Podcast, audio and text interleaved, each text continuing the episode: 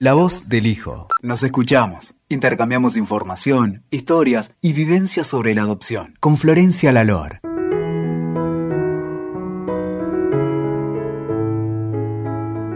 Hola a todos, bienvenidos a un nuevo episodio de La voz del hijo.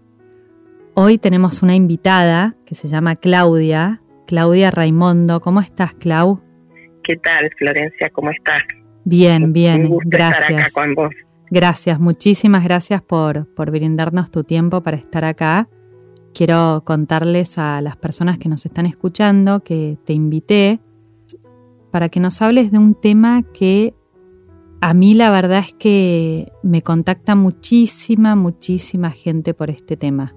Por eso les quiero contar que tuve ganas de invitar a Claudia, que, que es experta en este tema, para que conversemos y es el tema de la apropiación, de la apropiación de niños.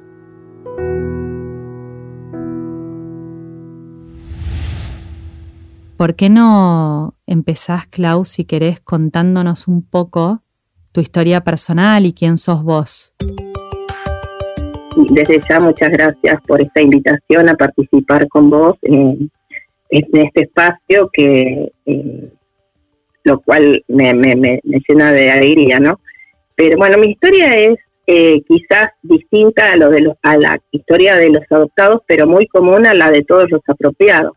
Sí. Apropiada es, es aquella persona que no tuvo un proceso de adopción, que no fue inscripta, digamos que no, donde el Estado no hubo una, no medió, donde todo se hizo en relación de gente común, que pasaba un bebé de mano en mano, y la anotaba de forma fraudulenta bajo el nombre y apellido de los padres que después iban a criar a esa criatura. Eh, por eso dice eh, también esa apropiación. Nuestros padres se apropiaron, de, de digamos, sin mediar la legalidad, dándonos sí. su apellido y nos inscribieron con, a, con una certificación falsa en el registro civil. Entonces es, es, es esa la manera, digamos, para definir un poco cuando nos referimos a alguien que es apropiado distinto del adoptado. Ok, perfecto. Mi historia es que bueno, mis papás no podían tener familia, eh, buscaron durante ocho años, mi mamá se había casado muy jovencita a los 19 años y a los 28 años recibe una la información de parte de una prima de ella, que era peluquera, que en la peluquería habían llegado unas clientas que ofrecían, o sea, ofrecían, no, estaban tratando de conseguirle familia a un bebé que estaba por nacer, de unos papás que tenían a su hija embarazada, que no querían que ella, como era menor, se quedara con el bebé. Eso es lo único que yo sé de mi historia, digamos, de, de, de lo que es el cuento, digamos, de quienes podrían haber sido eh, o cómo vine yo a parar a la familia Raymond. Entonces, la prima de mi mamá, peluquera, le cuenta todo esto, mi mamá y mi papá aceptan quedarse con ese bebé que está por llegar, por nacer, y a los 10 días más o menos eh, llaman desde el hospital donde había yo nacido, que es el Castex, en provincia de Buenos Aires, y le dicen que había nacido una beba en buen estado de salud y que al día siguiente, esto fue un 16 de abril, que al día siguiente le, no sé, los esperaban a mis papás en la puerta que una monja vestida de blanco me iba a entregar. Así fue que, bueno, me fueron a buscar eh, con mis abuelos, una tía, o sea, todo un grupo familiar a recibirme. Me entregó la monja en la puerta del hospital y al día siguiente mi padre, con una certificación falsa que había conseguido ya de antemano, fue a, a inscribirme como hija de los Raimundo. Sí. Y es así que, bueno, fui criada, yo esto lo cuento como el instante, digamos, de, de, de lo que sé, porque gracias a Dios mi madre tuvo a mis 38 años la bondad de contarme con todos estos detalles que estoy contando ahora, que no era hija biológica de ellos, sino que había llegado a la familia Raimundo de esta manera. Ok. Eh, cuesta mucho, o sea, esto, esto que estoy relatando, eh, imagínate al enterarme a los 38 años, sí. fue muy conmocionante sí, sí, en todo sentido, porque todo lo que yo imaginaba, o sea, no todo lo que, como me habían criado, básicamente con los valores, uno de los grandes valores era que no se metía. Entonces, lo primero que se me vino abajo fue esto, como eh, eh, mis padres, unas personas muy, muy eh, amorosas, me criaron con, dándome todo lo que estaba dentro de sus posibilidades, tuve eh, tíos, abuelos y la suerte también es que mi mamá, al después de tenerme a mí, tres años después queda embarazada mi hermano Leo, así que me crié con un hermano. Eh, entonces, bueno, mi, mamá medianamente era joven, tenía 28 años cuando me tuvo, mi papá era un poco más grande, pero era la diferencia de edad que se estilaba, eh, seis, ocho años le llevaba a mi mamá, entonces, bueno, tuve padres, digamos, medianamente jóvenes, nunca sospeché nada, si mi madre no me cuenta todo esto, yo no, no, no lo hubiera eh, podido eh, conscientemente ver, sin conscientemente, porque cuando me lo dice, tomo, caigo en muchos pensamientos que había tenido en toda mi vida de no sentirme hija de la familia Raimundo en tanto lo físico, en tanto, bueno, eh, básicamente lo físico, yo soy morocha, de pelo negro, ojos negros, y mis padres, mi mamá era muy blanca, mi padre tenía ojos verdes, mi abuelo paterno ojos celeste agua.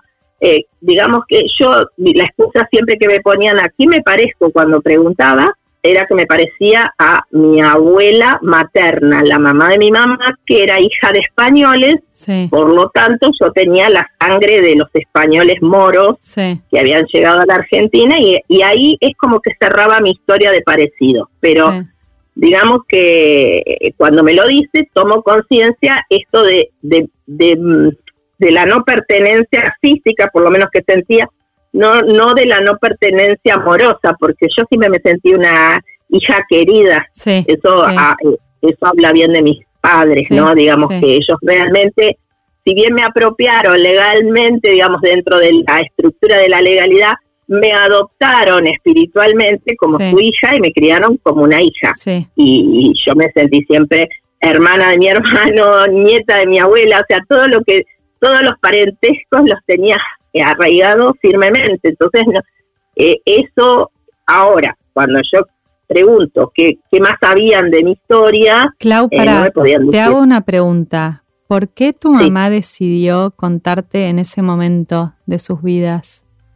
Y mi mamá este, estaba eh, muy como convulsionada en ese momento, este, porque mi hermano su, estaba eh, esperando eh, que una, eh, había mandado, todavía había adopción directa, mi hermano con mi cuñada no quedaban embarazados, entonces hacen la, arman la carpeta de adopción y la entregan a distintos juzgados, entonces estábamos esperando, porque ya había novedades de de que estaba por llegar eh, una bebé también con consentimiento materno, porque la adopción directa facilitaba eso, bueno, y mi hermano y mi cuñada se habían trasladado eh, a otra provincia, entonces mi madre estaba como reviviendo el momento de espera que ella tuvo, que pasó en esos días eh, hasta que yo llegara al mundo, y eso la movilizó como para decir que era el momento también de blanquear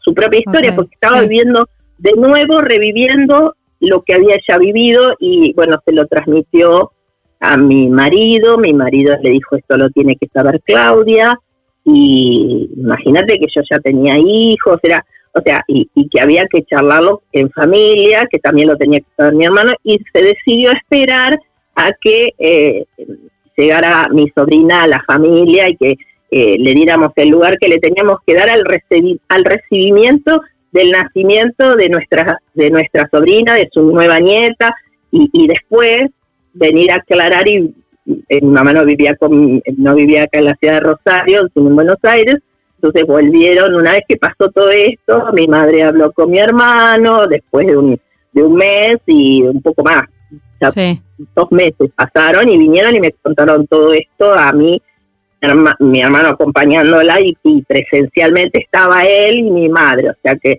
mi, madre, mi padre ya había fallecido hacía muchos años.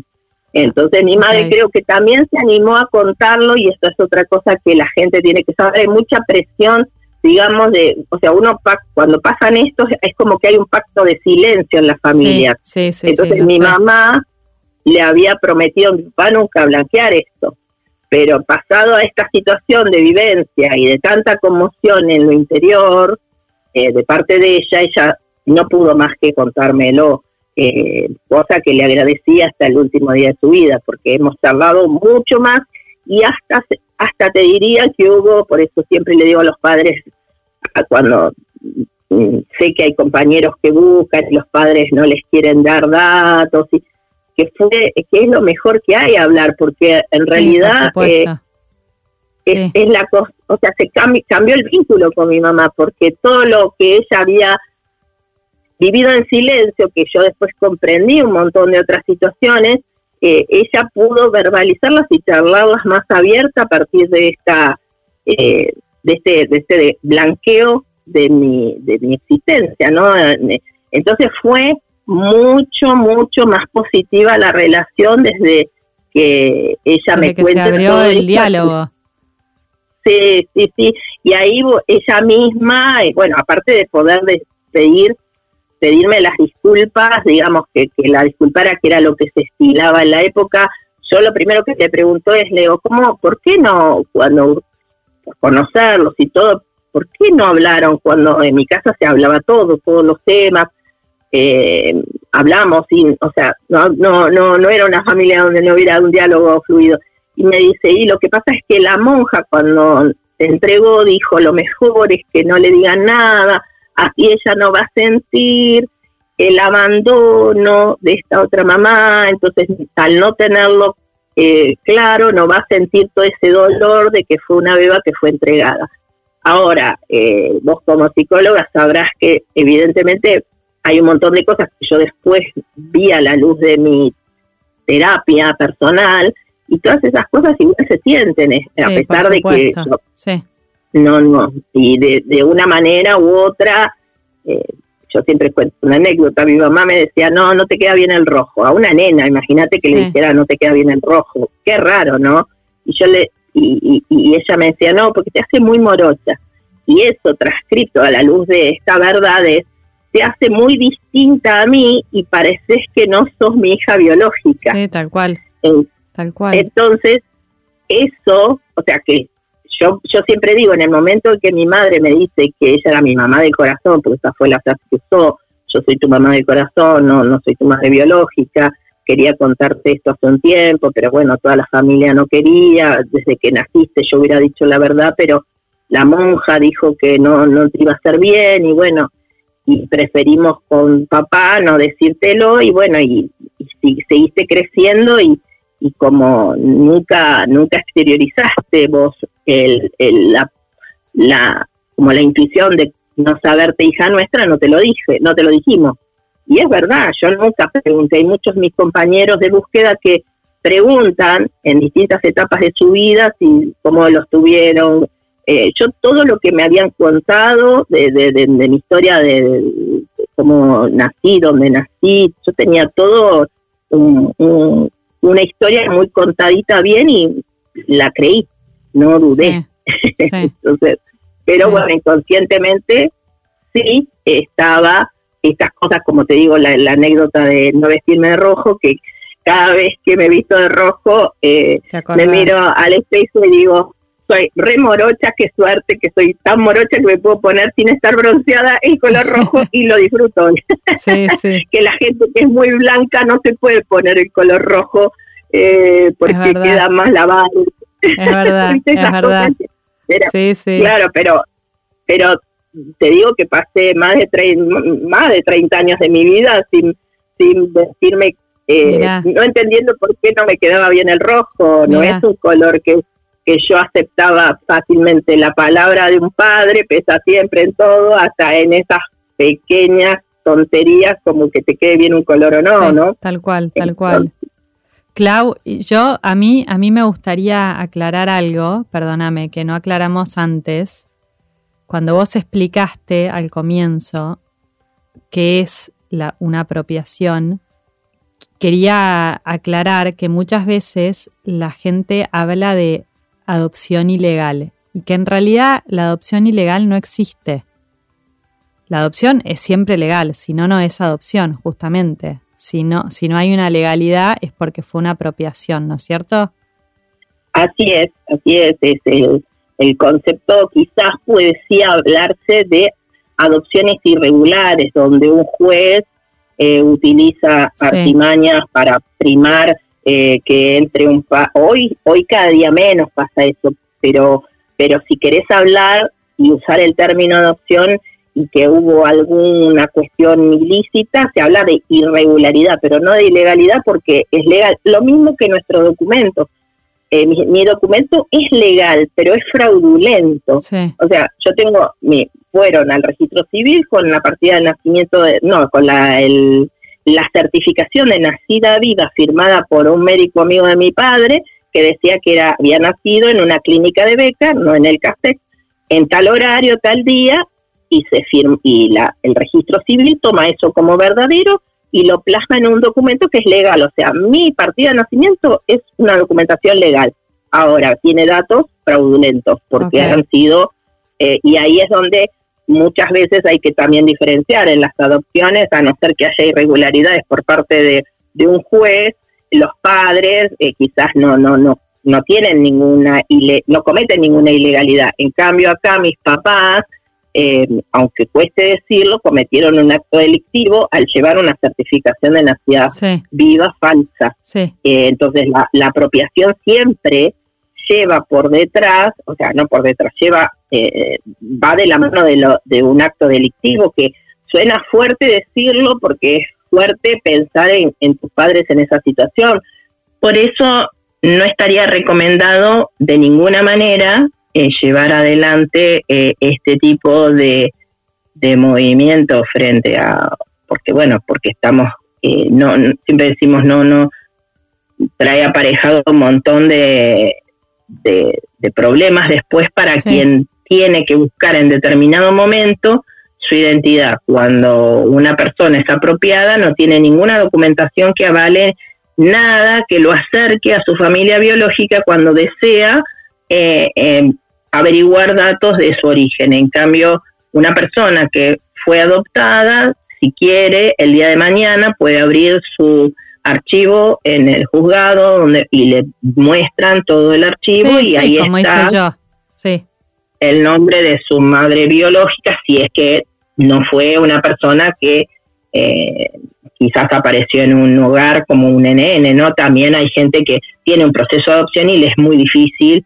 Por eso las leyes eh, ayudan mucho también al adoptado, porque, bueno, eh, hay veces donde no es fácil encontrar el origen para el adoptado. Sí, sí, Pero bueno, eh, con, con, todo esto de, de, mi incertidumbre, vuelvo a mi historia, eh, y al mi mamá no poder responderme quién era mi madre biológica o si, lo, si sabía algo, ella lo único que me podía decir es que la, mm, me aceptaron de los brazos de la monja, agradecieron y, hicieron todo este trámite de, anotación fraudulenta y después me criaron como hija de ellos y a todo el mundo y en los colegios, todo, nunca fui una niña adoptada, era la hija de los Raimondos.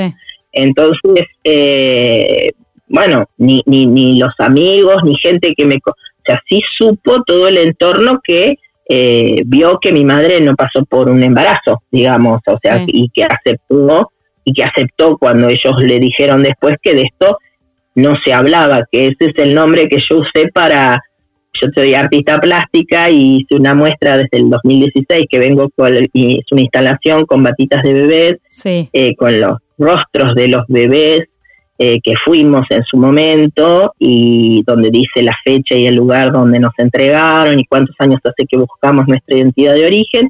Y la muestra se llama De esto no se habla porque justamente es el lo que eh, el la pacto que silencio que, siempre está claro, la excusa que me dio mi mamá por qué no me dijo la verdad y de esto no se hablaba Claudia.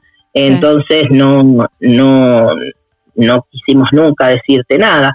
Eh, cosa que por suerte eh, es un tema que ya sabemos que hace muchos años que se viene revirtiendo, que todo niño que es adoptado tiene que saber que no nació del vientre de su mamá y que tiene que, que, fue este, buscado con un montón de amor y que los padres hicieron un trabajo enorme para eh, se anotaron en cursos, se, se presentaron ante juzgados, o sea, todo lo que hace un papá que adopta. Sí, tal cual.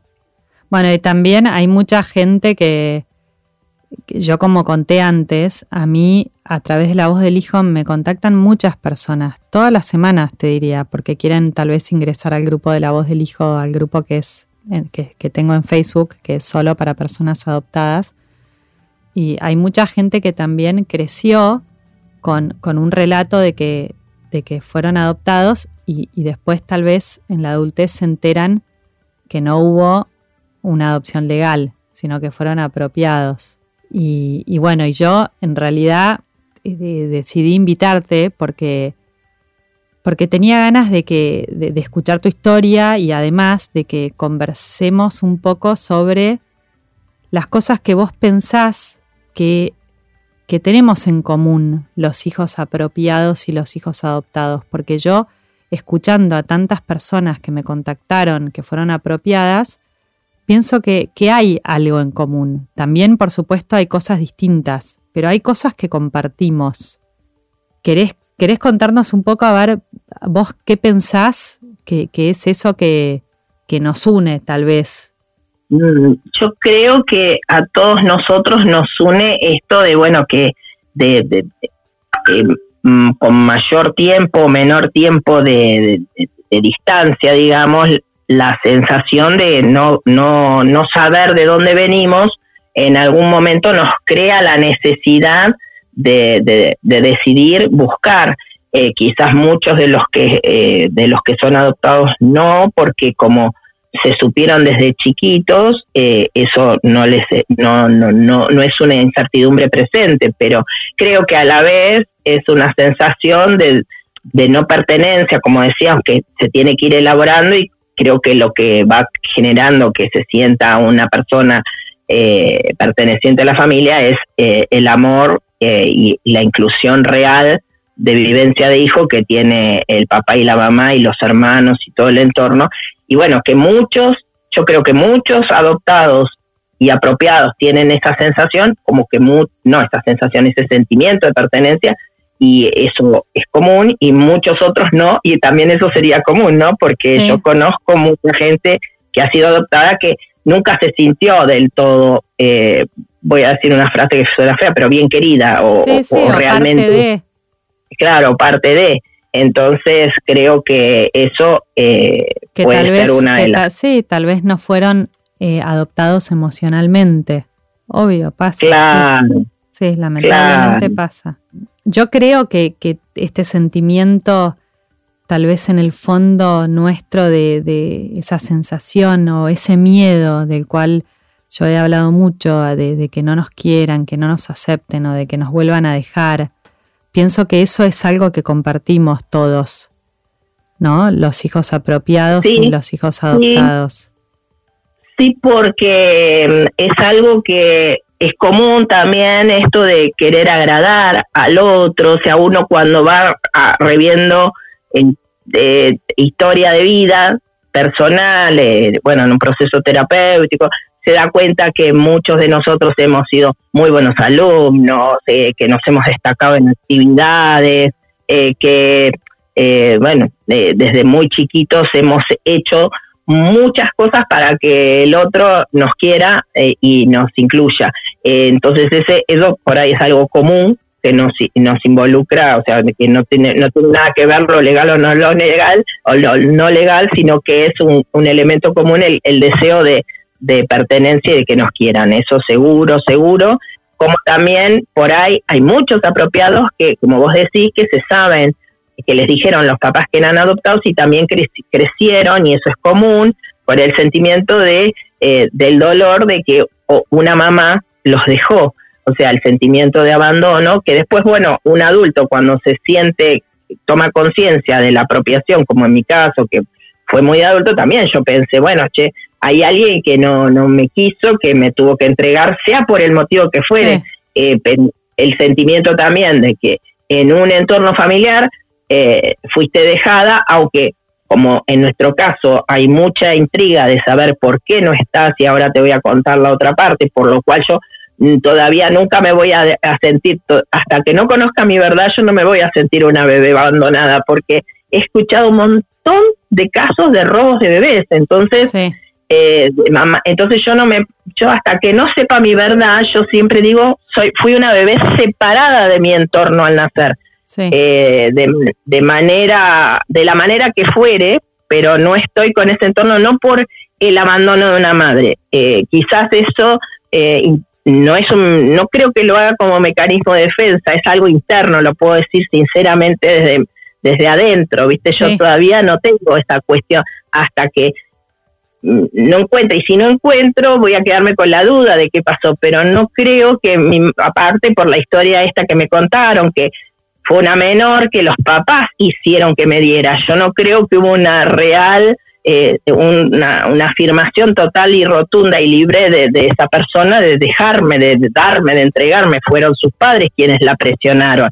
Entonces yo no puedo estar hablando y no me voy a sentir eh, quizás abandonada. Eh, sí, obviamente, el dolor de no haberme criado al lado de ella, obvio que lo, eso sí es similar y lo que no sé cómo se evalúa y quién, cuánto lo siente cada persona que es adoptada también, ¿viste? Eso es, eso es muy, creo que es muy mm, eh, particular, personal, ¿no? Todo lo que sí. Sí, sí, sí, Eso es muy subjetivo. bueno, y también, también hay, hay casos de, de madres que dan a sus hijos en adopción porque también hay alguien ahí que las obliga a hacerlo. Eh, sí, hay, y bueno, en la vida hay tantas posibilidades, ¿no? De, sucesos como creo que como personas que estamos acá. Claro, eh, seguro. Nosotros también los, yo siempre decir, tenemos una frase, los apropiados hasta no saber la verdad, somos hijos de todas las posibilidades, o sea, nosotros eh, eh, así como yo te digo, no, no me creo una bebé abandonada, tampoco puedo decir rotundamente que soy una bebé que fui una bebé robada o que fui una un fruto de un, de amor o fruto de una violación o fruto de un engaño, o sea, eh, tengo que partir de al, al ante la incertidumbre de, pensar que tengo todas esas posibilidades incluidas y lo cual eh, en un lugar también me hace pensar eh, muy ampliamente esa mujer eh, que me tuvo. Agradezco la vida por sobre todas las cosas que me dio, porque tengo una buena vida y tuve una buena vida, entonces disfruto de mi vida y, agradezco eso plenamente. Eh, entonces, en el momento que si, si, si la vida y Dios me permite estar frente a ella, eh, lo primero que voy a agradecer es eso, que me dio la vida y que estoy acá. Entonces no, pero no pienso tanto en esas posibilidades hasta no estar tampoco frente a ella. Creo que eso es algo que todo apropiado o todo adoptado tiene que aprender a manejar. O sea, esas posibilidades que no, de incertidumbre que son tantas, ¿para qué manejarlas, por decirlo una, estar murmurándolas en silencio si no las tenés? Preferible pensar lo que tenés. Lo que tenés es la vida y, la vida y la identidad que construiste con tu día a día. Entonces, de eso, eso es lo básico de todo ser humano. Eh, si bien nosotros, de, todos los que estamos en la búsqueda, eh, queremos tener la verdad, bueno, la verdad rotunda es que nos dieron vida y, estamos acá para, para hacer de esto un mundo mejor en el sentido pleno, ¿no? Sí, eh, es verdad. Ah, esa sería una conclusión para quien eh, está en la búsqueda también, viste que uno tiene que un mensaje muy muy lindo. No, no creo que haya em, bueno, y, y, las mamás también, yo te decía, hay muchas mamás que buscan desesperadamente porque ellas no quisieron dar, las engañaron porque las redes de tráfico existen, el tráfico infantil es algo que con lo que hay que luchar y todavía hay que sostener toda una, viste, no, no, no hay leyes que penalicen la compra y venta de un niño en la Argentina y en muchos países del mundo. Eh, entonces es algo que se, se, se usa aún hoy, ir a, a, una provincia del norte, dar unos pesos a alguien y que te consiga un niño y bueno, sabemos que Santiago del Estero por, por está catalogada como una de las de las de las primeras ciudades del mundo de tráfico infantil y la tenemos, este, o sea, Tuya en Santiago del Estero y después está Misiones y Mendoza, tres, tres países, tres países, qué bruta, que tres provincias que exportan bebés al mundo de la Argentina. Entonces vos decís, eh, eso puede ser eh, algo que, lo tenemos que tener en claro. Hoy todavía se sigue haciendo eso, por eso es necesaria, son necesarias leyes que, que, penalicen. sí, que regulen y penalicen, sí, sí, Claro, por eso la, mucha gente dice la, la adopción es lenta y yo siempre les contesto, no, la adopción no es lenta, lo que no hay es la gran cantidad de bebés disponibles en estado de adoptabilidad para cubrir la demanda de padres que quieren bebés. Entonces, es en esa ecuación de eh, mucha demanda y poca oferta es cuando lamentablemente aparecen estas redes de tráfico ofreciendo eh, de manera ilegal bebés para que y bueno eh, somos humanos hay hay muchos años de búsqueda muchos muchas familias por querer ser papás y bueno y algunos caen hoy cada día menos por suerte y en la época de mis padres no es que cayeron en la ilegalidad era lo que se usaba eh, había otras leyes, hacía muy poco, por ejemplo, yo nací en el 62, eh, en el 48 se había creado la primera ley en Estados Unidos de adopción y en Argentina también fue en el 48. Entonces, estábamos a pocos años de que una institución se utilizara como para formar familia. Lo que estaba, lo que se usaba era que, de, que, se aceptara un niño que venía dado, eh, como pasó conmigo, y bueno, eh, eh, se lo anotaba de esa forma y era el estilo de adopción que se usaba en la época. Em, mal, mal, o sea, uno a los ojos de, también esto es otro consejo que le doy a algún apropiado que nos esté escuchando, uno tiene que mirar los hechos a la luz de la historia. Nosotros, los que nacimos en el 60, en el 50, en el 60. Hay que ponerse en el contexto del momento. Claro. Sí, por claro. el contexto indicaba, y por ejemplo, yo que charlé mucho con las monjas que me entregaron, la, que estaban en el Castex, ellas me decían, tenían 10 días para que un bebé fuera ubicado. Si no lo podían ubicar en 10 días, pasaba orden del juez el juez lo, derivaba a un hogar de menores que, y bajo su tutela, cada, circunscripción tenía un juez, entonces ese menor, por la ley del patronato, quedaba bajo tutela del juez hasta la mayoría de edad, si no iba ningún matrimonio al hogar de menores a buscar un niño y a pedirlo para que fuera adoptado por ellos, sin la publicidad de, que, que, existía la posibilidad de sacar niños de los hogares menores, el niño crecía en los llamados orfanatos, yo estoy hablando de hogares, pero eran los orfanatos, y eh, hasta la mayoría de edad, o sea que las monjas, que no, les, no las eh, disculpo ni eximo de responsabilidad, sino siempre que también las juzgo a, eh, a, la, a la luz de esa época, era que no podían de otra forma tener más que la premura de ubicarlo en una familia a, ese niño que estaba por ser dado. Eh, no, preferían entregarlo a una familia y que y, cumplir todos estas estos requisitos antes de que pasara a manos de un juez.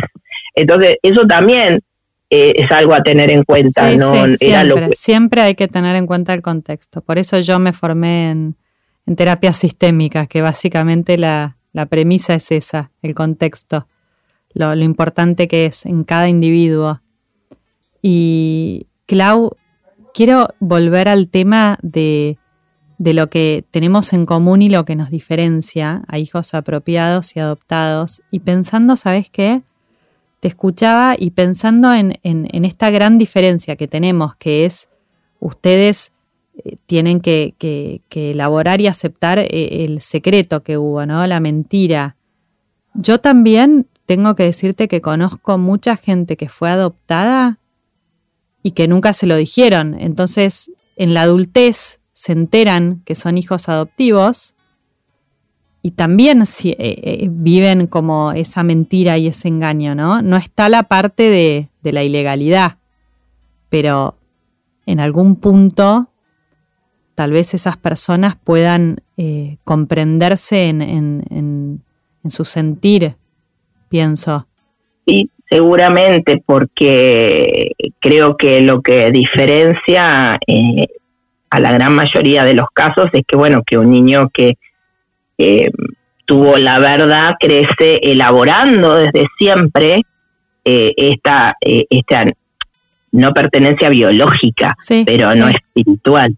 en cambio, en cambio, el que crece, siente que crece y se entera de adulto, sea adoptado o apropiado, la, la gran desilusión y decepción es en algunos casos casi irreversible con respecto al vínculo, porque te mintieron las personas que te formaron y que te dan los patrones de mayor confianza en la existencia, que son los padres. O sea, uno, uno crece eh, confiando básicamente en lo que papá y mamá explican que, y enseñan que está bien y que está mal. Y, y la desilusión frente a eso quizás hace que después el vínculo no tenga viabilidad de, de, de, de volver a, al estadio en que estaba. Eh, mucha gente ya no puede eh, eh, decir más mamá o papá, por ejemplo, entre mis compañeros de búsqueda, sé que empiezan a llamarlos con, por el nombre o bueno, o rompen el diálogo, de, por eso es tan importante contarle a todo, todos los papás, incluso los que, que bueno, que la verdad es el, el pilar de todas y que da la confianza necesaria, yo creo que para un montón de, situaciones de vida, eh, el, tener la claridad de que estás criado eh, en un entorno donde la verdad es un hecho concreto y que se vive y no solo se dice, te da otros mecanismos de defensa psicológicos, yo creo. Debe, debe, influenciar tanto. Eh, el otro día este, charlábamos con, hay cosas también que, que por ahí a todas las mamás eh, que somos mamás, me refiero a todas las mujeres que fuimos apropiadas, lo común que tenemos es que muchas veces hemos perdido nuestro primer bebé, em, nuestro primer embarazo. Entonces uno dice, uno dice eh, ah, vuelvo a lo, a, lo que dificulta la mentira o lo no dicho. Eh, yo no puedo hablarlo desde una cuestión científica o cómo influye la psicología, pero intuición dice que esto no dicho, eh, todas, todas nosotras lo hemos podido eh, experimentar cuando perdemos, entonces sabemos lo que es perder un bebé. Es como que lo que nos pasó a nosotras o a nuestras mamás, que nos perdieron a nosotros. De alguna manera se repitió. Lo hacemos carne perdiendo nuestros embarazos. Y es muy común, lo escuchás muchísimo. Y yo pregunto en general a las, a las personas que conozco de, y les pregunto si tienen hijos y, y, qué pasó con sus embarazos, cómo los vivieron y qué sé yo. Bueno, y te dicen muchas, el primero no llegó a término. O sea, eh, y muchos muy avanzados, o sea que cuando yo siempre digo, no es que perdemos, no tenemos un aborto espontáneo en los primeros meses, en donde viste es tan difícil que todo, siempre la, eh, puede haber una, no, perdemos bebés en estadio avanzado, se nos mueren en la panza de 8 o 9 meses, o sea, al, borde de nacer. Entonces, eh, lo que tenés es un embarazo, un parto con bebé muerto y, y, tenés que hacerte cargo del cuerpito, tenés que hacer... Y, y todo ese duelo que haces, lo, lo, lo después cuando toma, la mayoría nos enteramos después, caemos en la cuenta de, de que accionamos con el cuerpo algo que ya habíamos vivido desde el otro lugar. o sea, el es impresionante, pero sí, sí, el cuerpo, el cuerpo habla. El cuerpo habla. El cuerpo habla. Sí. Por eso te digo, entonces ahí es cuando tenemos que decir, porque es tan importante criar con la verdad a una persona. Yo, mm, porque quizás esto evitase este tipo de situaciones que Clau, y, hablando de esto, me gustaría, yo quería que vos cuentes para las personas que nos están escuchando, ¿qué es el derecho a la identidad biológica o de, origen? bueno, con, los años yo le, cuento a, a, quien nos está escuchando que como pasaron muchos años, no encontré, lo que decidí hacer es ponerme a ayudar para que hubiera eh, normativas en el Estado que nos empezara a ayudar. Cuando yo empiezo a buscar no había nada destinado a ayudar a una persona que busca su origen. Eh, recién ahora estamos consiguiendo, por ejemplo, leyes en distintas provincias para que nos ayuden en esta búsqueda. Eh, uno cuando busca la identidad dice, busco a mi, saber de dónde provengo, quiénes fueron mis ancestros, qué antecedentes médicos tengo, o sea, no es que uno quiere buscar una familia, uno busca la historia de pertenencia, el motivo por cual no se crió con la familia esta que, que, que, lo tuvo que biológicamente. Y después eh, también el, el derecho a la identidad es un derecho humano que tiene todos tenemos derecho a saber de dónde venimos. Entonces hoy también por no solo por nosotros sino por nuestros hijos por nuestra descendencia es muy duro cuando a mí me pregunta el médico qué antecedentes tengo cuando no sabía mi historia, mi verdad, yo decía y contaba lo que habían tenido de enfermedades mi papá, mi mamá, mi abuela y mi, mi abuelo. Eh, entonces, bueno, pero en el momento en que mm, no soy más hija de los Raimundo biológicamente, tengo que empezar a decir no tengo antecedente médico. Y para y le quito una parte de antecedentes al yo no desconocer, mis hijos tienen eh, las enfermedades que conocen de mamá nada más, pero la de los abuelos, tíos y todas las demás no las conocen. O sea, es re necesario saber de dónde viene también por este aspecto y es, es el derecho no solo conocer eh, lo biológico, sino también todo lo cultural, lo ancestral. Eh, Viste, uno dice, todos los apropiados últimamente, nos, desde el 2016 nos venimos haciendo un análisis de ADN, autosómico que se hace en Estados Unidos, ¿no? Eh, mandamos el, el hisopo con nuestra saliva en un sobre a, Houston, donde están la mayoría de estos laboratorios, y bueno, eh, lo compramos el kit, eh, nos viene por correo y lo mandamos. Y, mm, y ese test te va a dar después como resultado gente dentro de un banco internacional que tiene que tiene no solamente, bueno, te va a dar el, el mapa genético, digamos, de dónde vinieron tus ancestros y match resultados que son compatibles con tu sangre. O sea que vos vas a tener hasta en siete generaciones eh, proximidad genética con las personas que están con vos ligadas por sangre en ese banco. Entonces yo, mis match más cercanos son unos primos terceros que, que con los que estoy conversando mucho, que son chilenos. Eh, entonces... Em, sí, lo bueno es que cada vez hay más gente que se lo hace. Yo me lo hice al test hace muchos años en Estados Unidos, porque allá se hace hace mucho, eh, porque no tenía información de mi lado paterno. Y me lo quería hacer, quería tener más información por, porque tenía esa incógnita. Y cada vez se lo hace más gente, entonces es, espectacular para la gente que busca.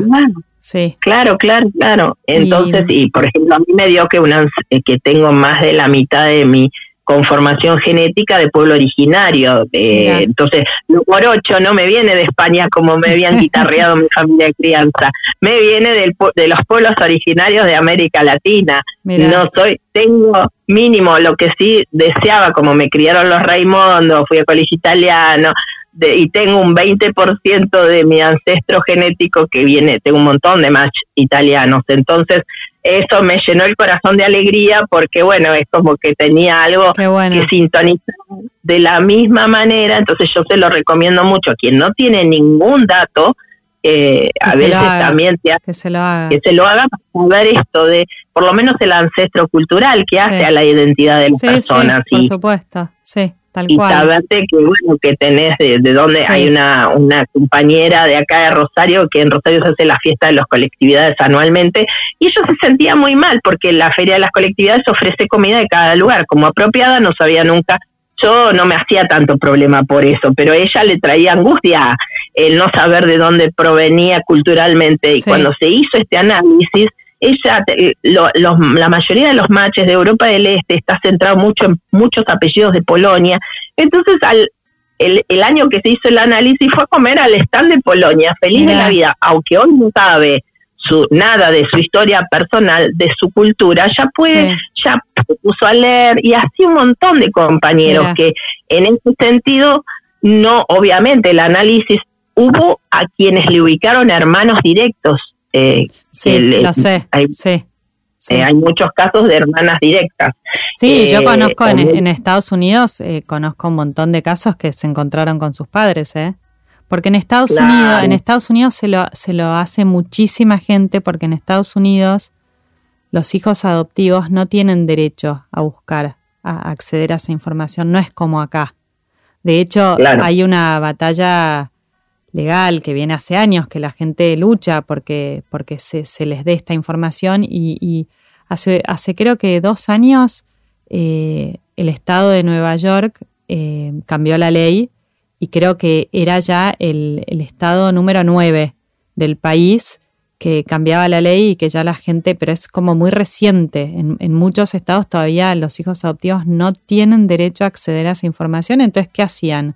Hace años que la gente se viene haciendo el test de ADN y hubo muchos padres que, muchos hijos que encontraban a sus padres biológicos y, viceversa.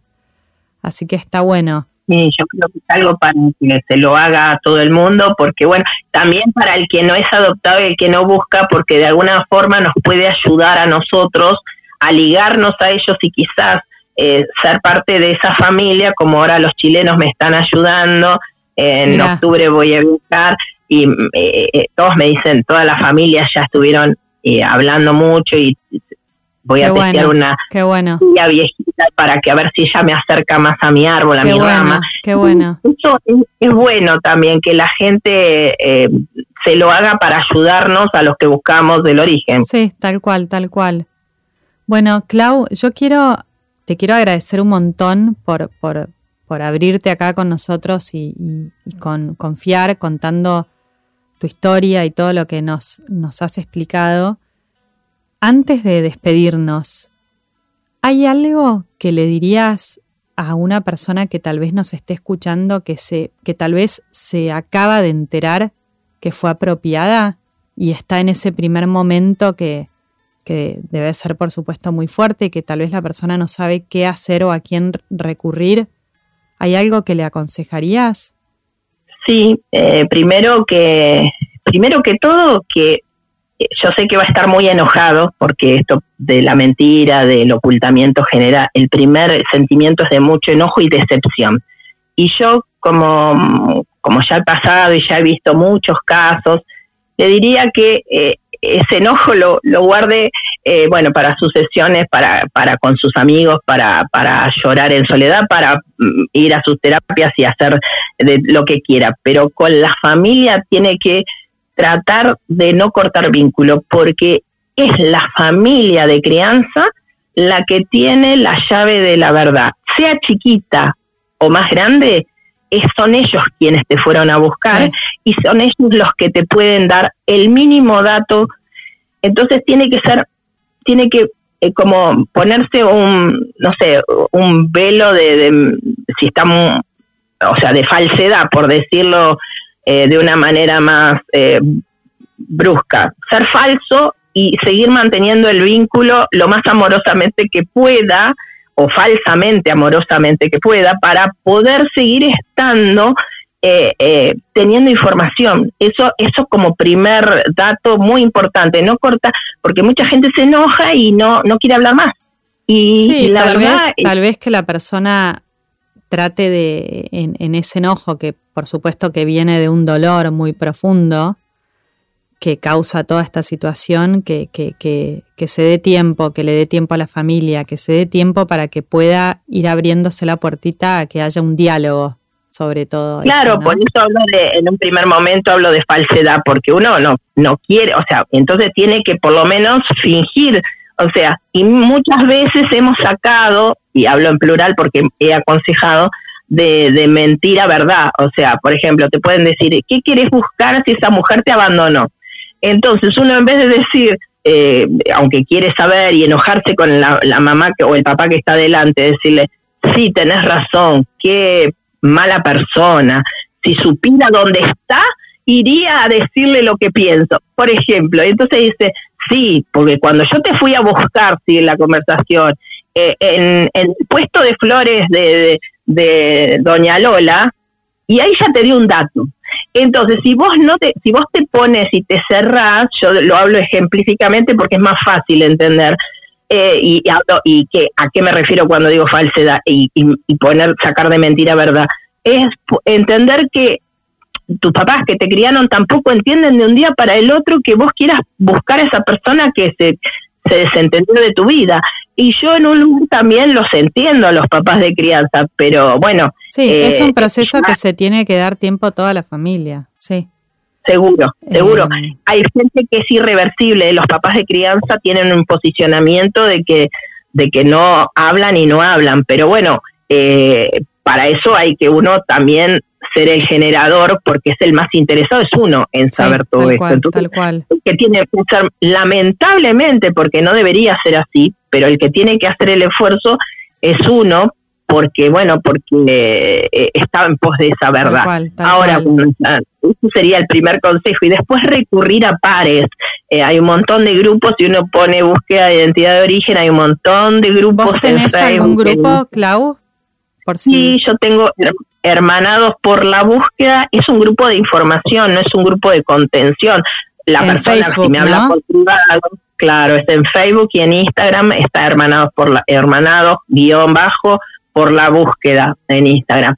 Eh, pero si me, escriben a Claudia Ray, yo también les puedo orientar eh, en el Messenger, me escriben por privado y yo les digo según, porque esto que te decía, ya hay lugares donde se puede derivar, por ejemplo Santa Fe, yo vivo en Rosario, eh, te ayudan en la búsqueda, hay registro, hay apertura de libro de partos en toda la provincia, las, las empleadas de la Secretaría de Derechos Humanos si pueden ayudarte, lo van a hacer. Ha habido eh, más de 400 casos y hay más de hay más de 55 casos resueltos, hay muchas revinculaciones positivas, hay otras que no, porque también eso el buscador tiene que tener claro que bueno, cuando uno se revincula no estuvo separado. En mi caso, si yo encontrara mañana, hace 60 años que no había esa persona. Tal cual, tal cual.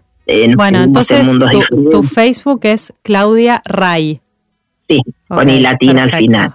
Y me pueden escribir, si no, bueno, hoy quien como a nivel nacional está abierto por primera vez eh, una oficina, hay una oficina de CONADI que eh, recibe las búsquedas de todas las épocas, ya no está ligado solamente a lesa humanidad, a partir de hace un, desde marzo empezaron, así que eh, si entran a la página de CONADI van a ver que hay una parte que dice identidad de origen y ahí entran, yo en este momento no tengo todos los teléfonos, pero pueden tener el mail, los teléfonos y, se cita una entrevista y bueno, y están empezando a, hacer el registro nacional y, y, la investigación de cada Perfecto. bueno, buenísimo, buenísimo. Muy grande para que la persona se acerque, pero bueno, si no, este, también te pueden escribir a vos y vos derivar tal cual, sí. a, los bueno, que conoces. Gracias por toda esta información. Y bueno, Clau, de vuelta, gracias por todo. Me encantó, como siempre, escucharte y que conversemos. Y bueno, tal vez nos volvamos a encontrar en este espacio de vuelta. Uno nunca sabe. Así que Ahora te despido y me despido de todas las personas que siempre nos acompañan y les recuerdo que si quieren más información pueden ingresar al sitio web que es www.lavozdelhijo.org y que también pueden seguirme en Instagram que es La Voz del Hijo. Muchas gracias. Chao, Clau. Un abrazo grande, Flor. Gracias. Escuchaste la voz del hijo. WeToker. Sumamos las partes.